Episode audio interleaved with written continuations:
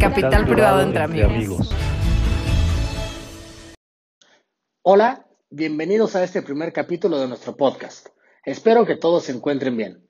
Yo soy Federico Vázquez y estoy aquí con Manuel Yáñez, quien es mi amigo y un excelente financiero de Capital Emprendedor.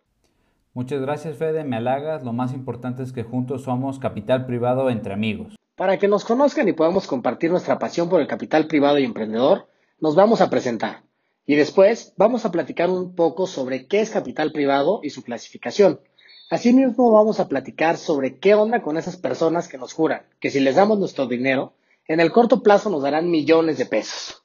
ya sé, pero bueno, ese tema se puede contestar muy rápido, Fede. Cualquiera que les jure y perjure lo anterior, cuidado porque tu inversión puede ser un mero esquema piramidal o alguna cuestión similar. En efecto, Manuel. Obvio, también hay casos increíblemente exitosos y es precisamente lo que buscamos. Comentar con ustedes qué fue lo que hizo que dichos casos evolucionaran como lo hicieron, pero también vamos a comentar diversos casos en los que las cosas no fueron precisamente como se esperaba que fueran.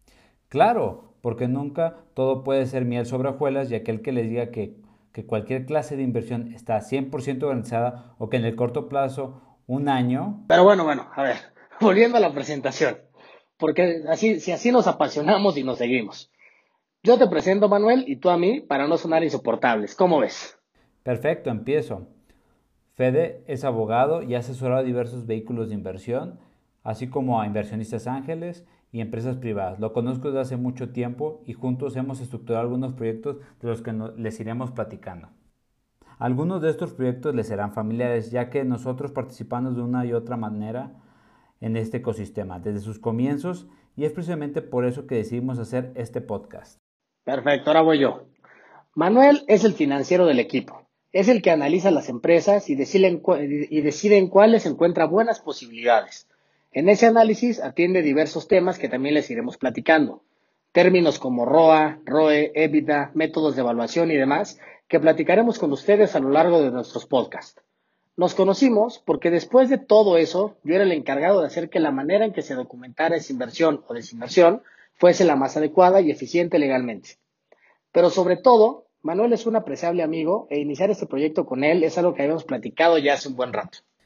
Exacto, y es que cada vez que hablamos por teléfono o vamos a comer nos la pasamos platicando el ecosistema de capital emprendedor en México.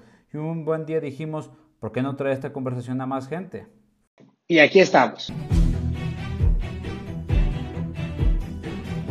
El primer tema que abordaremos es ¿Qué debemos entender por capital privado? Sobre todo porque aquí vamos a platicar justo de este tema entre amigos, es decir, sin terminologías exageradas y demás. Así que muy fácil, porque luego nos apantalla el término y no se trata de eso. Bueno, la definición de capital privado es, el capital privado es dinero que un inversionista otorga a empresas que no se encuentran listadas en alguna bolsa de valores, ya sea a través de participación en su capital social, volviéndose accionista, socio o similar, o dándole crédito para que ésta logre crecer y en consecuencia multiplicar la inversión recibida para después regresarle esos recursos al inversionista más un rendimiento. No lo pude haber dicho mejor. Ahora, atendiendo al momento en que se encuentra la empresa a la que se les entrega el dinero, este se divide en tres. Primero, capital semilla. Segundo, capital de riesgo. Y tercero, capital privado en sentido estricto. Ahora vamos a enfocarnos en describir cada uno de los tres. Primero, el capital semilla es aquel que se destina a empresas que se encuentran en etapas muy, pero muy tempranas de desarrollo. Es decir, se tiene una, nada más una idea. Aún no se ha echado a andar, por lo que no se tiene un modelo de negocio. Por lo general, esta clase de inversiones oscila entre los 100 mil y los 500 mil dólares. Y creo que no es necesario comentarles que el riesgo de esta clase de inversiones es muy alto, pero también puede tener retornos igualmente altos, no en cuestión de semanas, claro está. Como ejemplo, podemos encontrar cuando le dieron por primera vez dinero a Apple, el 15 de mayo de 1977, para que pudiera crear su primer prototipo. Fue una ronda de inversión de 80 mil dólares que fondeó completamente Mike Marcula, un inversionista ángel. Vamos a platicar de esto más adelante. Para no irnos hasta máxima tecnología como Apple, otro ejemplo de esta clase con la que seguramente más de uno ha tenido relación es la copiadora. La persona que la inventó, Chester Floyd Carson, harto de tener que usar procesos tediosos para poder sacar copias a sus documentos legales, presentó ante inversionistas un prototipo de la fotocopiadora.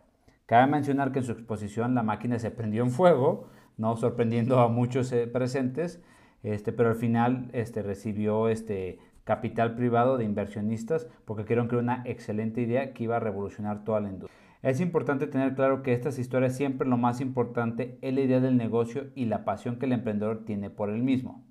El siguiente nivel es el capital de riesgo o venture capital. Como dijimos anteriormente, lo que cambia es la etapa en que se encuentra la empresa a la que se le entrega el dinero y los montos a los que asciende la cantidad que se les otorga. Estos montos oscilan entre 500 mil dólares y 40 millones de dólares.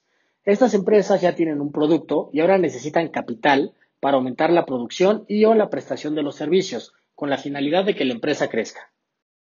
Bueno, ejemplos de estos tenemos muchos en nuestro país, ¿no? Tales como es la televisión a color, que es una de las invenciones que recibió capital en su inicio y que fue al final este, pues, comprado por una empresa americana y pues por eso se quedó ahí la tecnología. Otro ejemplo muy claro es el hilo dental, que igual, aunque no lo crean, fue con inversionistas, presentaron el hilo, dijeron esto, pues, ¿para qué sirve? Sí, pues tienes que aclarar qué hilo dental, Manu, porque si no... Sí, sí, sí. Entonces, este, el hilo dental este, que se usó, que era de seda, cabe mencionar, este, quitó todas las partículas de los dientes y pues quedaron impresionados y pues hoy lo tomas como algo súper común, ¿no? Pero la realidad es que pues fue una innovación en su momento, ¿no? En esta etapa lo importante siempre es tener claros los números que está arrojando el negocio y el lugar al que se pretende llegar. Por último, el tercero es el capital privado. Aquí es donde están los negocios más grandes y complejos. Los montos de estas transacciones van desde 40 millones de dólares hasta montos que rebasan 100 millones de dólares. Dedicaremos un episodio completo a esto. Ahora bien, probablemente se estén preguntando, pero Mano y Fede, ¿cuál es el punto de dotar de recursos a cualquiera de estas empresas?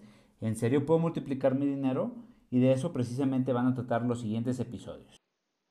Exacto, Manu. Ya pusimos las bases en este episodio de la división que puede hacerse atendiendo al tamaño de las empresas a las que se les otorga el dinero. Estas empresas reciben el nombre de empresas promovidas y las hay en todos los sectores. Claro, a lo largo del tiempo los sectores de moda, por decirlo de algún modo, van cambiando, van cambiando. Y algo en lo que coinciden todos los expertos en estos temas, como Ray Dalio, Warren Buffett, Benjamin Graham, de quienes hablaremos muchísimo en estos podcasts, por cierto, es que no siempre o casi nunca hay que dejarse llevar por las modas. Así que para cerrar, compañeros, en este episodio, platicando sobre lo que es capital privado, cómo se divide atendiendo a la clase de empresas y transacciones en que se participa ejemplos de capital semilla y capital de riesgo. En el siguiente episodio platicaremos sobre capital privado en sentido estricto y daremos ejemplos del mismo, ya que es un tema que merece un episodio en específico sin duda. Así que si quieren estar al día en noticias del sector de capital privado y platicarlo entre amigos, los esperamos en nuestro próximo podcast en el, que abordaremos más puntualmente las empresas promovidas que están destacando en el ecosistema de capital emprendedor y cómo están cambiando la forma en la que concebimos el mundo. Asimismo, comenzaremos a analizar al otro participante importantísimo de este mercado, los inversionistas, los que apuestan en el ecosistema, los que depositan su confianza en emprendedores y emprendedoras. Si tienes una historia de éxito o quieres saber algo más en específico sobre algún tema, escríbenos. Queremos conocer tu opinión y tus inquietudes. Nos encantaría leerlos a todos. La cuenta es capital-privado en Instagram y no, no olviden darnos follow para estar enterados de noticias, frases y todo lo relacionado con el ecosistema de capital privado en México y el mundo. Muchas gracias por escucharnos y hasta la próxima amigos.